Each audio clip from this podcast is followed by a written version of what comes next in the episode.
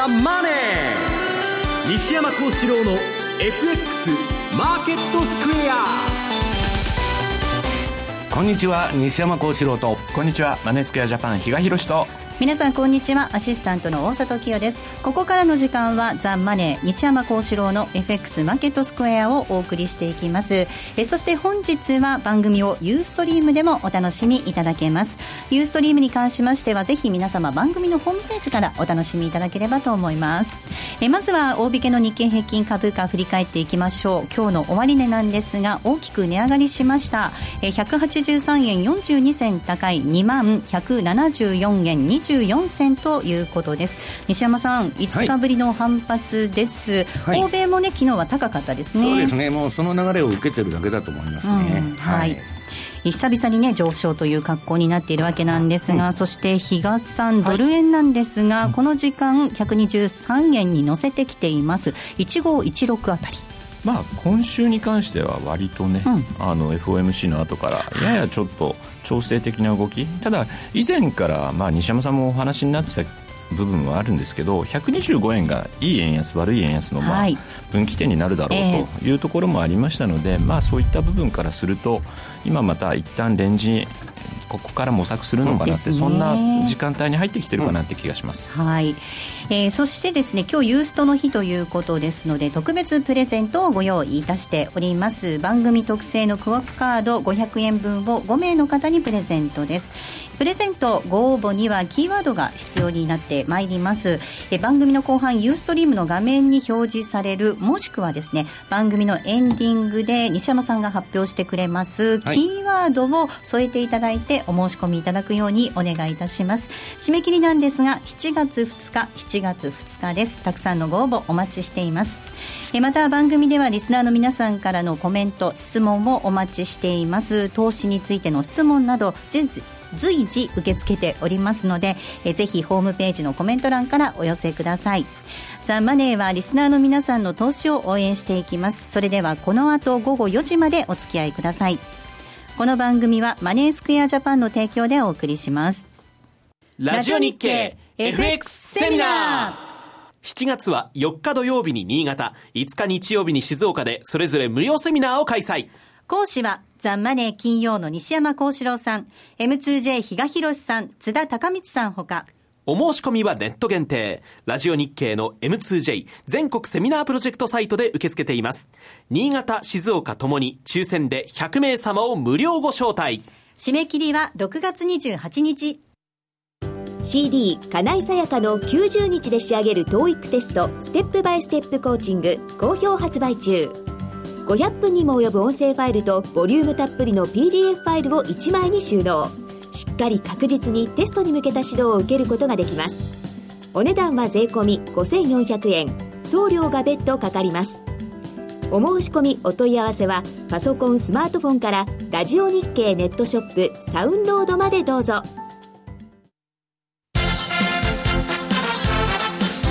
Todayえ Today's Market、まずは今日のマーケットを振り返っていきたいと思います。大引けの日経平均株価です。先ほどもお伝えしましたが、5日ぶりの反発です。終値は183円42銭高い、2174円24銭でした。トピックス14.35ポイントのプラス1631.01。東証一部の売買高概算で24億593万株。売買代金は2兆9610億円となりました。値上がり銘柄数が1368銘柄、対して値下がりが409銘柄、そして変わらずなんですが109銘柄となりました。業種別の騰落率見ていきますと、今日は33の業種のうち28業種プラスとなっています。上げ幅大きかったのが繊維、それからゴム、海運、紙パルプなど、一方5業種が下げたんですが、下げたところ、下げ幅大きかったのが金編の工業、それからガス、石油、医薬などとなりました。東証一部の売買高のランキング見ていきましょう。今日は1位がみずほです。2位が三菱 UFJ、3位が東電、そして4位が東芝、5位がシャープ、そして6位に総実が入ってきています。売買代金のランキングなんですが、トップはトヨタでした。そして2位がトヨタ、3位が、えー、三菱 UFJ、4位がソフトバンク、えー、そして5位がみずほ、上位の5銘柄すべて今日はプラスとなっています。えー、では、続いて、為替市場確認しておきましょう。足元のレートなんですが、ドル円この時間123円の丸8丸9です。そしてユーロ円139円6785、ユーロドルですが1.135054での動きとなっています。えでは、比嘉さんから、え、マーケットのポイント、為替マーケットのポイントなどについてお願いいたします。はい。まあ、あの、FOMC もですね、一旦終了しましたんで、ということになって、また市場、どちらかというと、今、材料にしているのはギリシャネタなのかなというところ、はい、でまだいまだに合意のめど立たずと。いうようなところで、まあ、来週に関しても、ちょっとどちらかというと、ユーロ圏のこのギリシャをめぐる動きっていうふうにも考えられなくもないんですけれども、一応ですね、えー、個人的に注目しているのが、はい、えー、6月25日に発表される、えー、PCE コアデフレーター、まあ、今回の FOMC の後、やはりインフレ2%目標からまだ乖離しているというようなところ、かなりその辺をですね、イエレンさんお話になってたというところを見ると、やはり FRB が注目している、えー、インフレデータということになれば、PCE コアデフレーターかなと。うん、で、まあ前回値が1.2だったので、まあ昨日 CPI 発表になって、はい、前年比で1.7%、その前が1.8%でしたので、まあ、若干また2%からちょっと離れてしまった、そのあたりも昨日夜、ちょっとあの瞬間的にドル売りの材料になってたので、まあ、そういう意味では、この本番といいますか、PC コアデフレーターですね、これがまた、えー、上昇に向かうのか否かっていうところはですね、今後のまた、えー、利上げ時期を探る上ではポイントになってきそうだなと。うんいうのもありますし、あと、えー、6月26日、日本の CPI ですかね、はい、こちらもちょっと注目してみたいなと。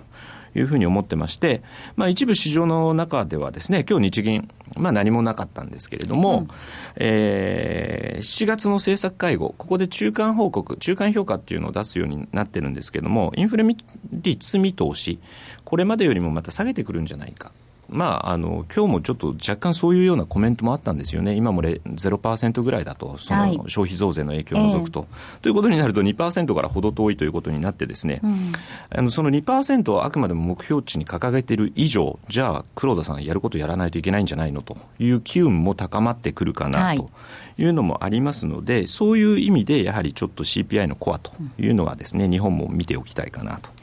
で、あとまあ、ちょっと政局の不透明感が漂っているトルコですかね。はい、まあ、エルドアンの政権がですね、今回、まあ、国民からノーということで、議会の半数、議席を獲得できなかったという、その後を受けて最初のですね、政策決定会合が23日と。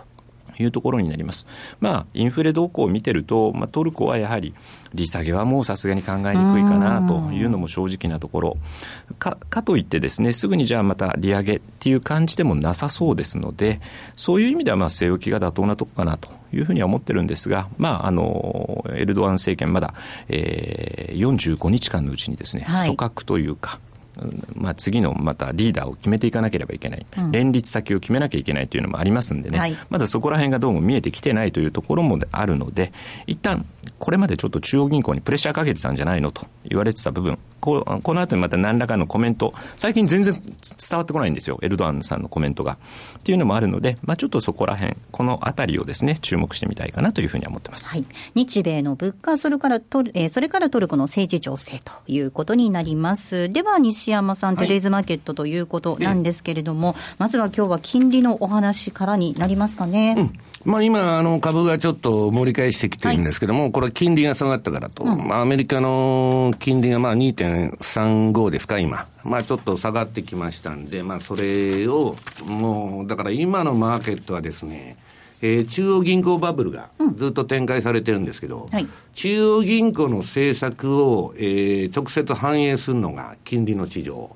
で、金利が、えー、高いか低いかによって株価は割安になったり割、割高になったりするんで、で、ね、為替もですね、えー、為替レートというのは、えー、二国間の国債の交換取引なんです。だからもうすべて金利が、まあ、えー、マーケットのですね、えー、行方をもう決めてるということなんですね、はい、重要なファクターというわけなんですけど、その金利がですね、ドイツなんかでこう不安定な動きになってますよね。まあ、だから、ここのところの金利上昇、まあ、アメリカも、えー、なんですか、えー、日本もそうですけど、まあ、ドイツの金利が暴れ出して、はいえー、それを、まあ、きっかけにテーパー、あの、タントラムとか言われてですね、えー、まあ、市場が感触を起こしてると言われてるんですけど、うん、えー、っと、今日チャートを持ってきてましてですね、はい、このドイツ10年国債金利の冷やしですね、あとドイツのダックス指数の冷やし、ユーロドルの冷やしと、この3つを見ていただきたいんですけど、えー、これまずあの、ドイツの金利が、まあ、いきなりあの、4月の後半から暴れ出しまして、で、えー、一回落ち着いたわけです。で、これはまあ日本でもあったことだと。はい、日本国債でもあったことだということで、大したことないわと言ってたら、えー、6月に入ってドラギさんが、えー、えー、まあ、市場のボラテリティになれる必要があると。はい、で、ECB の会見で、あんた金利上がっても介入しないのかっつって、あの、記者がめちゃくちゃ突っ込んでるんですね。うんうん、今日やってる黒田さんの日銀会合とは、全然違うですね、鋭い突っ込みを記者がしてるわけです。で、ドラギは介入しないって言ったんですね。大、うん、でみんな真っ青になっちゃって、ドーンと金利上がっちゃったと。うん、で、今またちょっと落ち着いてるんですけど、はい、ただこれ、まあ0.05水準までやってからですね、今0.8だとかそういう水準ですから、めちゃくちゃな変動なんですね。うん、で、これで今世界中のファンドだとか銀行が大損してましてですね、うん、この6月に入って皆さん株が売られてるのは、まあ、金利が上がったからっていう説明が一番妥当なんですけど、実はこの債券で発生した膨大な損をですね、埋めるために、日本株も米株も、えー、ドイツの株も売られてるということなんですね。で、損したファンドが為替を強引にですね、えー、えー、ドル高に持っていこうとかですね、まあいろんな動きが出てるんですけど、うん、これ全部金利の損からなんとか取り返そうと、うん、埋めようと、うん、あるいはまあ今益を出てるのを売却しようということで、で、今まあドイツの金利見てもらったんですけど、次のチャートでダックス指数。はい。ドイツのダックスこれも世界的にですね、まあ、あの、日本、あの、どういうんですか。まあ、あの、日本は PKO が入ってるんで、さほどまあ下げたように見えないんですけど、それでも6月に入ってから世界の株式市場って難聴だと、うん、いうのは、さっき言った、その、金利が上がったからなんですね。はい、で、先ほどドイツの金利が上がって、じゃあダックス指数どうなってるかというと、えー、6月から金利が上がりましたんで、そこからだらだらだらと下げて、今、売りトレンド相場になってると。いうことでですね、うん、もうすべて金利が株の動きを決めていくと、うん、もう世界中割高な水準まで株をゼロを起点にですね、ゼロ金利を起点に株を買ってきたわけですけど、うん、まあ金利が上がっちゃうとですね、これは割高だと。いうふうに当然なるわけですね。で、えー、金利が上がれば、それ悪い皆さん金利上昇でも良い上昇でも、景気が良くなって金利が上がる形であっても、えー、スタグフレーションみたいに不景気の物価高であろうがですね、うん、金利が上がったら為替っていうのは、あの、通貨っていうのは買われるんです。はい。それは私はずっと90年代研究してきて、あの、ボルカーのですね、あの、1980年代のアメリカのハイパーインフレのピーク、あの時でもドルは買われてるんです。だから、為替っていうのはですね、えー、従属変数としてはもう金利のファクターが一番大きいと。だからまあ、ユーロのそのチャートを見ていただければですね、これも皆さん笑っちゃう話なんですけど、これだけ毎日ですね、あのギリシャ問題だと、先ほど言った比嘉さんがギリシャだなんだかんだってもう3年もやって、いよいよ瀬戸際だと、この6月末がやばいと、IMF に金返やせるのかと、うん、どうなこと言っとんですけど、ユーロを皆さんこのチャート見ていただいたら、もうギリシャが瀬戸際になってきた直近のもうここ数日ですね。まあまあ、まだあの、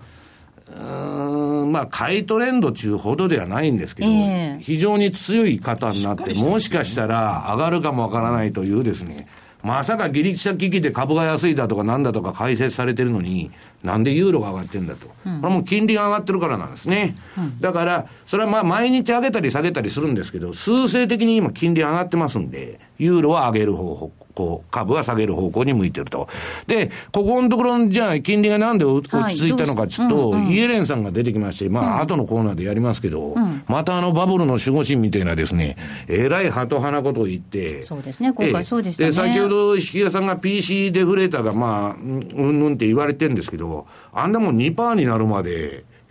どんだけかかるんだと。彼女は物価が上がってこないと利上げしないと言ってるわけですから、私はまあ年内やると思いますけど。そうですよね、ええ、あそこまではっきりそこは言ってましたからね。え、だからまあ PC だとかなんだとか、まあその、まあ一番これから焦点になっていくんですけど、とにかくですね、イエレンが、えー、まああのドットチャートから見たら、9月、12月に利上げかみたいな予想だったんですけど、うん、今それが年内1回しかないだろうと。いうことになっちゃって、今まで2回あるという前提で、ポジション組んでたファンドが、今全部処分してるわけです。その、ポジションをひっくり返してるわけです。あの、西山さん、これ、そもそもその、ボラティリティが高くなってる背景って、もうこれ QE のやりすぎですよ。っていうことですよね。だから、まあ、昨日も比嘉さんと喋ってて、まあ、ちょっとあの、論争してたんですけど、はい、まあ、ギリシャっていう国はむちゃくちゃだと。はい、まあ、確かに今の現代社会においてですね、ああいう態度が許されるとは思わないんですけど、じゃあ日本はまともな国なのかと。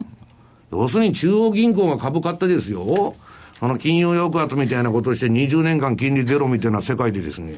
どこがまともなんだと。全部狂ってるんですよ、世の中は。だからそういう不条理の中で我々は生きていかないといけないんですけど、はい、要するに市場というのはですね、正義が実現される場じゃないんです。はい、で、まあ要するに QE をやりすぎて、うん、えー、レベル感がなくなっちゃって、はい、まあこの前日本みたいな20年デフレやるっつって、そのユーロの金利もですね、うん、えっ、ー、と、もうゼロに近いところまで買ったわけですよ。うん、それが今この前1%超えちゃってですね、もうむちゃくちゃになってるわけです。だから、えー、問題はですね、ゼロまでやっちゃうと、もう下ののりしろがありませんので、うん、債券買ってても、売られる恐怖、値上がりっつったってゼロ以下って大していきませんので、で、上は無限大に金利って上がるわけですよ。そうすると、要するにそういう中でですね、まあ、金利のその、本当はだからなんか危機が起こったり、株安になったら、債券が買われるんですけど、じゃあゼロ金利の債券買ってヘッジになるんですかと、株安の。ならないわけですよ。だから、私あの2013年に、まああのー、ウォール・ストリート・ジャーナルにね、はい、今あの、ピムコを追い出されちゃったあの、債券の帝王のビル・グロース。はい、これが、ビル・グロースが出てきて、まああの、株式と債券の逆相関。株が上がれば、えー、債券、えー、買われると。金利は低下する。あ株が下がればあ金、金利は低下するという逆相関が消滅すると、世界経済は操縦不能になると言っとったわけですよ。うんはい、で、結局はですね、伝統的なリスクオンとリスクオフの行動っていうのは、我々ファンドってポートフォリオを持ってて、うん、株が下がったら債券上がるから、壊滅的な、その、破綻っていうのを免れるわけですね、今、まあ先週の放送でも言ったように、その逆相関が崩れちゃってるんで、かなりやばい状況なんですね。うん、で、この前、まあテレビ見てたら、6月11日に、まあビル・グロースがまた出てきた。うんで、債券の流動性危機で長期金利が上昇するっつって予想しとるんですね。長期金利上がっていくんだと。うん、上がっていくっていうことは、長期金利上がったら今の先ほどのドイツの株と金利の説明に言えば、株が下がっちゃうわけですよ。で、これはまあ、えらいこっちゃということなんですけど、要するにですね、今、これだけ QE やりまくってて、アメリカも利上げしてない段階で、流動性が全然ないんです。はい。なんで皆さんないかといえばですね、要するに債券の金利っていうのは、アメリカの景気がいいから金利上がるとか、そういうファンダメンタルだとか、民間社会の行動にも基づいて金利っていうのは形成されてたわけですよ。うんうんうん、株価もそうです。いろんな情勢を反映して動いてる、ね、今や、まあ日本株なんかもう極端ですけど、PKO だけでしょ。うん、要するに日銀がいつ買うんだとか、年金があといくら買うんだとか。でももう全然関係ない。中央銀行が何するか。中央銀行の動向で決まってですね。民間経済の動向は完全に無視されてると。うん、要するに需給だとか、えー、要するに景気は全く関係ないと。そうするとですね、えー、国家が介入して固定的な相場を、まあ、押し付けて金利上がらないようにしてるわけですから、そんな動かんマーケットですね。みんな債券のディーラーなんかみんなクビになっちゃって、だっていつ見ても0.5%だ。日本の金利は。何もすることないじゃないですか。朝から晩までディーリングルームで同じ値段ばっか見てですね。より引き同時でザラ話と。そんなマーケットをやってるもんですから、参加者が減っちゃって。で、どういう時に動くかというとですね。あの、なんか、黒田さんがなんか言ったとか、イエレンがなんか言ったとか、ドラギがなんか言ったっていうヘッドラインで、うん、えー、今やもうファンドの7割はまあ、アルゴリズム取引、うん、コンピューターで売買してますんで、そうすると文言だけ切り取られた文言に反応して、瞬時に上がったり下がったりと。と、市場中の場合、例えば株式市場で、その法人もいれば、個人もいれば、うん、魚屋さんもいれば、本屋さんもいれば、いろんな人が入ってきて、市場中の形成、多様化するわけですけど、要するにコンピューターのですね、中央銀行の話題だけで乱高下すると。で、流動性がないんです。だから今でさえそんな状態なのに、これアメリカが金利上げてったらですね、もっとなくなるんじゃないかというのが、今のファンドの一番の恐怖なんです。なんか比嘉さん、あの、QE ってそもそもその金融システムを安定化させるためにやっていたのが、やりすぎちゃうと QE のジレンマじゃないですけど。結局その副作用が今後どうやって 出てくるかっていうのが、今もう市場のまた次のテーマって言っても過言ではないんでしょうね。で、ちょっと西山さん、一つ確認しておきたいんですけど、はい、まあ、今、世界的に株安だとい。うお話をしてて、はい、ちょっと気になってるのが、ここのところの中国株なんですよ、実は。今日もですね、今目の前のボードで確認すると、さっき210ポイント安とか、そこまでいってて、今195ポイント安ぐらいなんですが、まあ、とはいえ、また4%を超える下げ幅になってると。昨日が3.6%ぐらい下げてた、うん、っていうようなところでですね、ここのところのこの中国株、それまでもまあ異常でしたよ。これちょっと不気味な気がするのは。あの中国っていうのは市場じゃないんですね。国際的な、そんななんか、その金利裁定が働くとかですね、なんかその、それこそ、えー、なんかファンダメンタルズとか中国のマクロ経済が反映されてるかというと、全くされてない。それこそ実的なんですね。暴落というのはですね、実体経済のレベルと株価の乖離がひどくなった時に起こるんです。で今、まあ上げるだけ上げてますから、まああれなんですけど、まあ面白いのは今日、ハンセンが上げてて、まあ、上海だけ安いと。うんで、私はまあ、その市場でないんで、論じるだけ無駄かと思うんですけど、要するにですね。切りましたね。ぶった切りました。いや、だからもっと早い段階から乗ってですよ、2000ドルから、ほったらかしとかやってくるならいいんですけど、私は今の段階で、じゃあ、えー、4595ポイントのですね、上海株を買えっつってお客さんに勧められるかって言ったら、そんなもん怖くてよくやりませんで、まだ上海株マシなんですけど、深セン。はい。PR も100倍超えてるわけですよ。日本のあの89年のバブルの時と一緒です。で、そんなもん我々の立場からしたら、お客さんに勧められるかと言ったらですね、もうこれは乗るか反るかで、個人がやってるだけの話で、要するに個人投資家しかいない受給だけのマーケットですから、ちょっと怖いなと。で、結局で上がるうちはみんな出てくるんですけど、問題は私が今じゃあ上海の4590ポイント買った時に、その上買ってくれる人がいるのかということなんですよ。だから私はバリューが、その割高だっていうのは買わないわけです。で、まあ、とにかく中国のことはギリシャと同じぐらい難しいなということですね。ここまではトゥデズマーケットをお送りしました。ソニーの卓上ラジオ ICF-M780N 好評発売中。デザイン操作性もシンプルなホームラジオです。ラジオ日経のほか AM、FM が受信できます。お休みタイマーと目覚ましタイマー機能付きで価格は税込1万800円。送料が別途かかります。お申し込みは03-3595-4730ラジオ日経通販ショップサウンロードまたはネットショップサウンロードまで。ラジオ日経ポッドキャスト。過去に放送した番組の一部やポッドキャスト限定の番組を iPod などの MP3 プレイヤーでいつでもどこでもお聞きいただけます。詳しくはラジオ日経ホームページの右上にあるポッドキャストのアイコンからアクセス。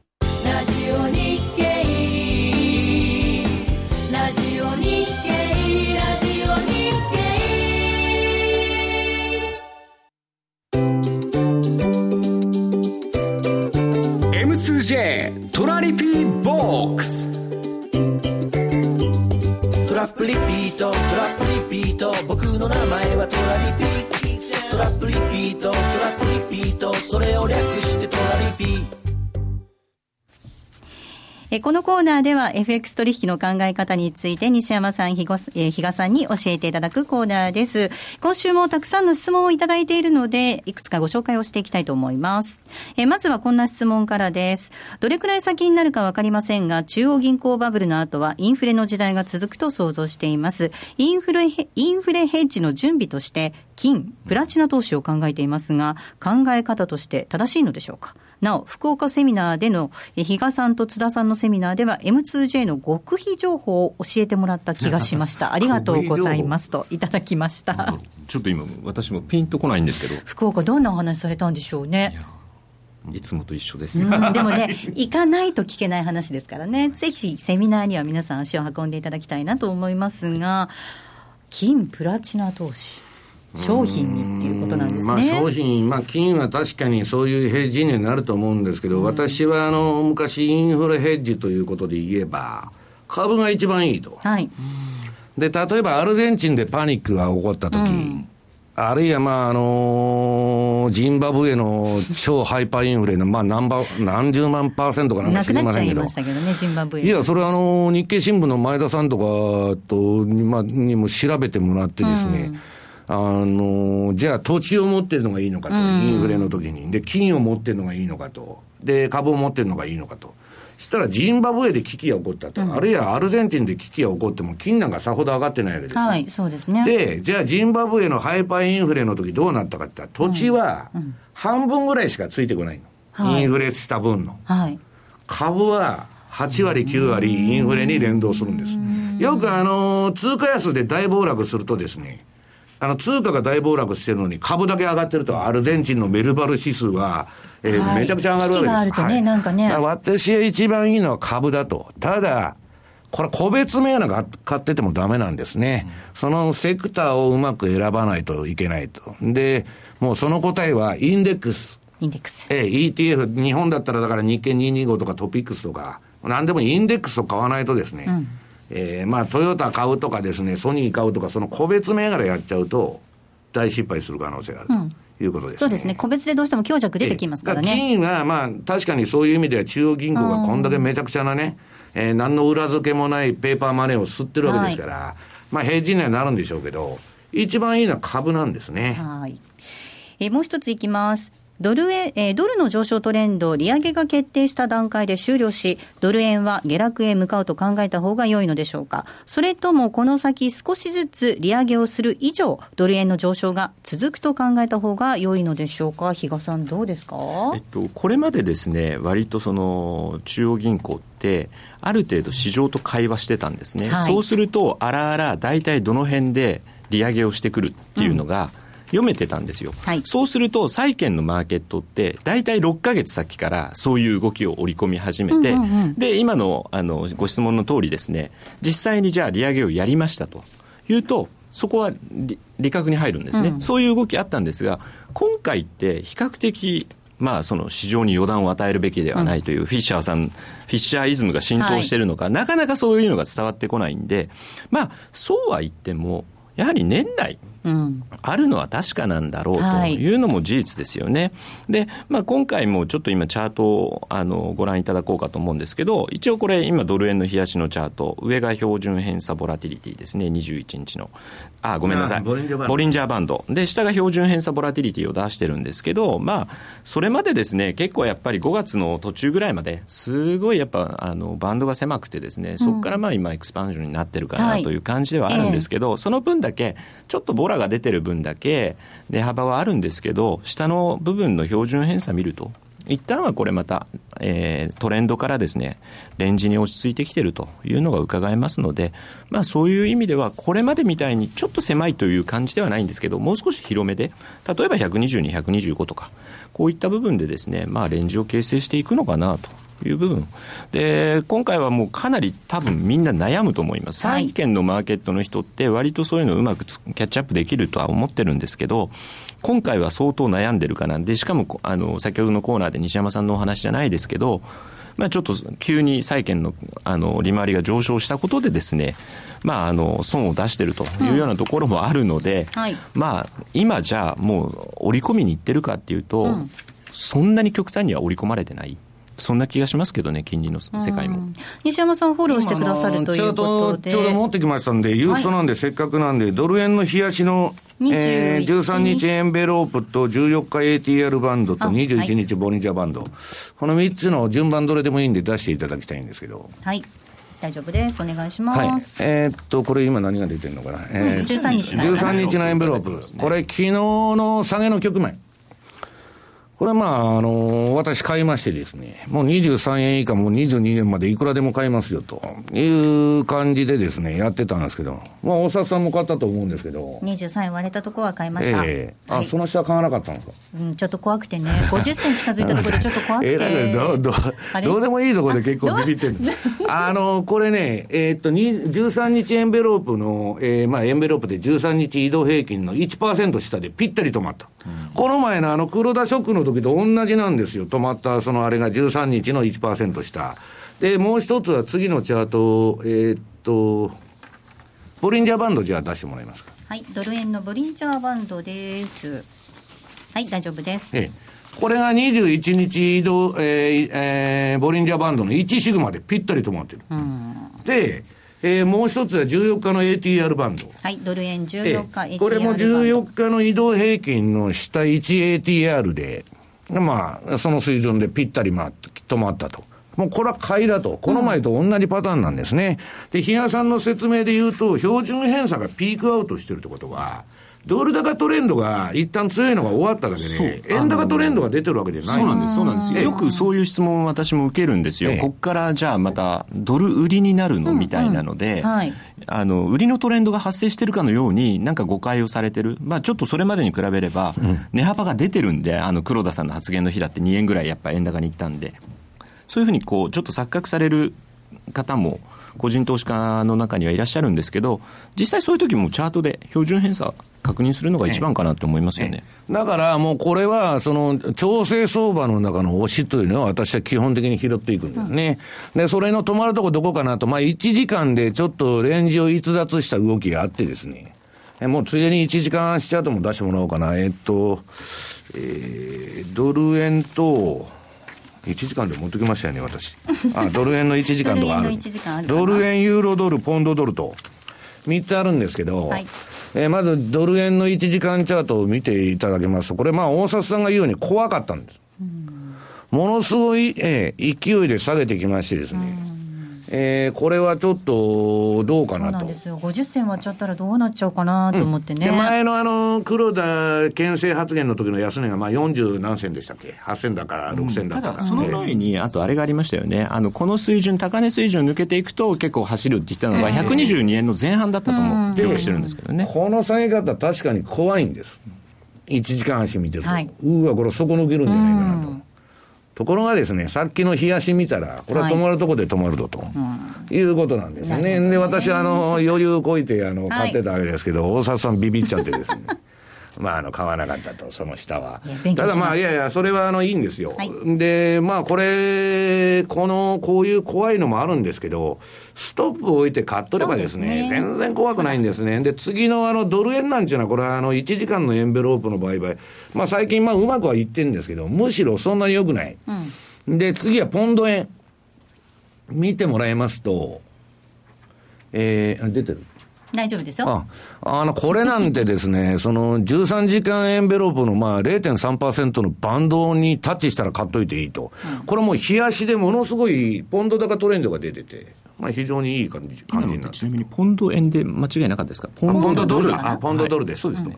で、まあユーロドルもレンジ気味なんですけど、これも同じように、とにかく加減を買っときゃいいと。うん、だけどその際には皆さん銘柄選択が必要で、はい冷やしで上げ基調になってる銘柄をやるのがいいということでございます。はい、さあそして比嘉さん、えー、先ほど極秘情報が聞けたというお話もありましたが極秘情報が聞けるセミナーがまたありますね。そうですね、はい。えっ、と新潟の方初の開催地になるのかな、はい。お邪魔する予定にしておりまして、はい。えー7月の4日、はい。えーここが、えー新潟セミナーをですね、ちょっとワンデーなんですけれども、はい。ギュッと凝縮してですね、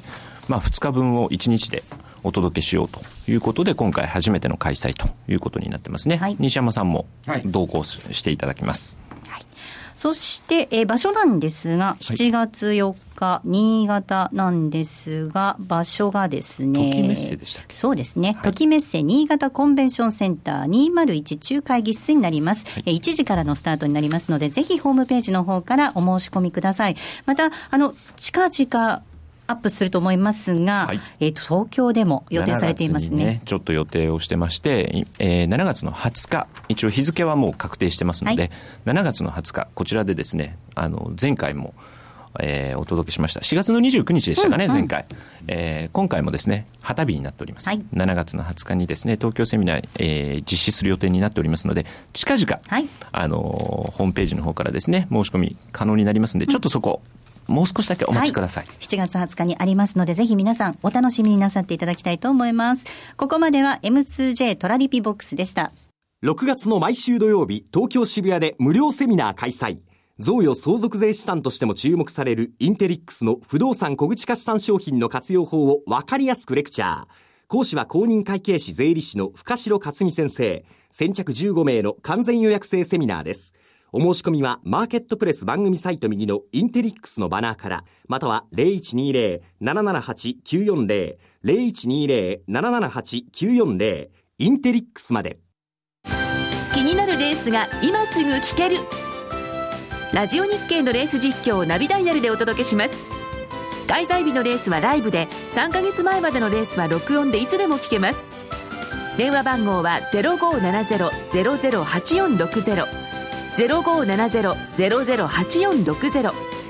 0570を走ろうと覚えてください。情報量無料かかるのは通話料のみ。ガイダンスに従ってご利用ください。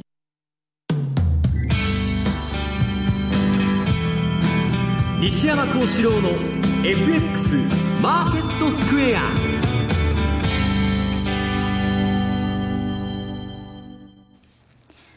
コーナーではマーケットの見方について西山さんにいろいろな角度で教えていただきます。今日のテーマですが、ドル高牽制の裏ということです。妊娠ですね。はい。まあ、ドル高牽制っていうか、まあ、昨日、まあディ、ディレクターからも言われて、まあ、G7 で為替の密約があったような話が、まあ、結構出てるんで、それどうなんだろうと。はいいうのがあったんですけど、私はまあ、密約というよりもですね、これ知っててですね、オフレコ発言を漏らしたり、あもう意図的にやっとると。えうんだから、あの、まず、その、ドイツのエルマウですか。これで G7 やってたんですけど、まあ、ルートあった麻生さんが、ね、値動きが荒いと。で、フランスの高官、まあ、大統領筋の話としてですね、はいオバマがドル高が問題と言っとると。で、これ、ブルームバウンドが報道しとんですよね。なんか相場の。この辺もなんとなくねなおもう知ってて流しとるに決まっとるじゃないですか。ね意味がある感じがしますよね。で、あとは黒田さんの国会答弁で、もう口先前介入まがいの答弁したということでですね。で、これは、まあ、あのーこの発言の火消しということで、まあ、甘利さんが黒田さんが、なんか、ちょっと否定的なこと言ってたとかですね。うん。えー不用意だった不注意だったって言ったのかな。えーあとあの、えー菅官房長官ですから、ええ。まあ、こんな為替レートに、まあ、あの、言及するなみたいな、ちょっと苦々しいようなことを言ってたんですけど、黒田さんは確信犯的にやっとるんですね。で、多分、甘利さんだとか、その、えー、どう言ったらいいんですか、えー、菅さんね。菅さんは知らないようなとこから黒田さんに、なんか来てるんだろうというのがもう投機筋とかファンドが言っとることなんですね。はいで、要するにですね、えー知らない人はなんでこんな発言したんだってわーわー言っとるんですけど、これはまあ一つ言われてるのは、まあスタンレー・フィッシャーを頂点とするあの MIT 学派。これが今の世界で、えー通貨マフィアとか、えーえー国際金融マフィアと言われている。まあ、通貨マフィアって普通はバチカンだって言われてるんですけど、ええええまあ、要するに、まあ、それはどうと、どうかして、えーどう、あのー本当か嘘かどう、まあ、どうかわかりませんけど、はい黒田さんは、どっかの要請を受けて言っとると。で、自分もこれ以上の円安を望んでないんで、言ったんだということなんですね。で、その牽制発言がオバマ、黒田と出てですね、えードル安相場になっちゃったと、世界的にドル円だけでなくて。で、今 TPP の話やってるんで、えードル円はとにかくドル高にしてほしくないわけですけど、他の通貨まで ドル安になっちゃったと。これは何かといえばですね、えー例えばオバマないし、ルーないし、えー誰かがですね、ドル高は、えーけしからんと。で、そういうことを欧州の人間に言ったり、中国の人間に言ったり、英国人に言うとですね、もうロジックでものすごい反撃食らうんですよ。お前この前アメリカって QE1、2、3やって散々ドル安政策やっといて、俺たちが量的緩和やって通貨安になったら悪いのかと。ところがですね、日本の黒田さんとかそんなに言ったら、はあ、わかりましたと。いうことになるわけですね。日本は言いやすい。日本人反論しませんから、アメリカから天の声が降ってきたらですね、まあそういうことで言いやすい日本を使って、ドル高牽制をしとるんじゃないかと言われてるんですね。で、ドル高牽制してるってことは、その腹の中では利上げをするちゅうつもりは持っとるわけです。要するに、利上げしたらこれ以上またあのドル高が走るのが困るから、そうですね冷やしに来て、で、利上げはしたいと。下げておきたいっていうことだと思いますね。ね。伊賀さん、そうですよね、黒田さんっていえば財務官まで務めて、アジア開発銀行の総裁もされてた方で、国際経験豊かで、ちょっとだからね、今回、その報道で失言だとかっていうような報道が目につくなと思ったんですけど、あのあれだけの方が失言というにはですね、お粗末だなというような感じはありますね。黒田さんだけじゃなくて、あの、渡辺さんだとかね、元財務官の、もうええ。みんな、で、アベノミクスのブレもこれ以上の円安、みんなね。あの、ええ言ってるじゃないですか、意図的にね。ええ。だからもう、その相場のことですから、この先28円でも、あの、30円でもあってもおかしくないんですけど、まあ、すあの、当局としてはですね、125円以上の円安はいらんということだと私は思うんです。ちなみに、えー、3時半から黒田さんの、はい、会見してますよね。先日の発言は実質実行為替レートでの発言であり、名目の水準や先行きを述べたわけではないと。まあその通りですよね。実質実行為替レートでそこは。ええそこはどうでもいいんですけど、アメリカのがね、利上げしたら、ドルが上がるわけでないと、相場師みたいな相場感言っとるわけですよ。それはありえんでしょ、中央銀行の総裁が。実行レートの話はいいですよ、中央銀行だからまだ。アメリカが利上げしてもドルが上がるというわけではないと。いやだからそこでこれ以上の円安は難しいだけが一人歩きした感じなんですよね。それこそ本当システム売買じゃないですけど、アルゴリズムで。そうだから決してそのその発言の意図とか裏とかっていうのをこう探っていけば、その相場が大きく転換したわけではないっていうのは、皆さんもなんとなくわかるかなとは思うんですけどね。そうですね。だからまあ、要するに、間違いなく、まあ、牽制はしてるんですね。はいだけど、牽制したから、もう27円、8円はありません中には、私はならないと思います。彼らが嫌なだけですから。ええそうですね。相場って嫌な方に動き出すっていうのもありますからね。あのちなみに、まあ、FOMC の話って、もうはい。先ほどええ触れていただきましたけれどはいはいはいもはい、その今回の発言、もう大変ハト派だったっていう話ですけど、その利上げのタイミングとかっねイエレてン、もね、結局、長期停滞論、サマーズのあれに組みしてるんですよ。最近影響されてるんですよ。でね、私はもうピムコが、えー5月に世界最大の債券ファンドのあの、ビル・グロースがこの前追い出されたピ,、ピムコが、手持ちの米国債の3分の2売っちゃったと。これはね、私はレポートに、もう要するにあの、ファンドはね、人為的な価格形成中に相場から降りていくと。要するに皆さん、あの、英米人っていうのは私はもうコンコンと言われたんですけど、相場は、お前、 First in, first out だと。やばいと思わ、みんながやばいと思ってるとこに入るのはいいと。最初に入って、で、最初に抜けていくと安全なんだと。日本は、例えば中国みたいな危ないところに追随していいのかと。最初入らないんですね。わーっと湧いてきてから中国経済いいらしいって乗っていく。その時は本当の投機筋っていうのは誰も入ってない時に入って、みんなが入ってきた時に抜けていく。フ First in, first out なんですよ。だから私はもう、その、P ムーコが米債から降りたということはですね、アメリカの金利っていうのは、えー、上のリスクが相当高くなってるんだという気がしとるわけです。はいえここまでは西山幸四郎の FX マーケットスクエアでした。M2JFX 投資戦略さあ、ここからは来週に向けて M2J の FX 投資戦略を伺っていきます。比嘉さん、お願いいたします。はい。なんかまた上海株6%近く今下げてるなというのも気になってたんですが。下げ幅広げていますね。あの、やはり